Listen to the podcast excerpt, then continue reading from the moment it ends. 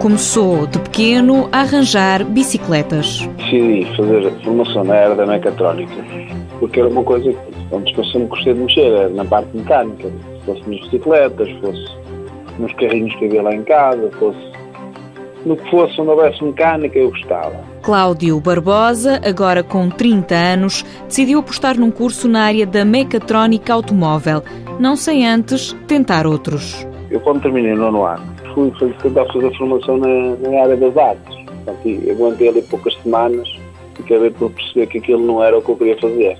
De seguida, fui ali para uma escola que era a SCO, por causa de fazer ar-condicionado. Portanto, já me tinha mais um bocadinho de, de interesse. Ainda estive lá uma semana, uma semana e qualquer coisa, e também não gostei. Terminou o curso em 2003 e nunca esteve parado.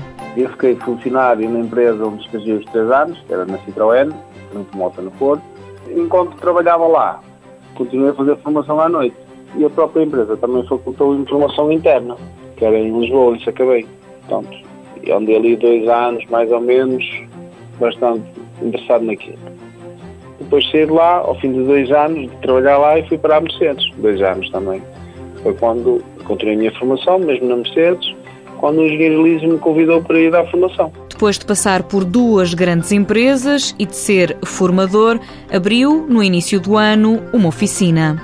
A empresa ainda está a ser conhecida, mas as coisas já correm bem. Nesta altura, Cláudio Barbosa tem uma oficina na área do Porto, tem um funcionário. Mãos à obra. Com o apoio da União Europeia, Fundo Social Europeu, Programa Operacional Assistência Técnica.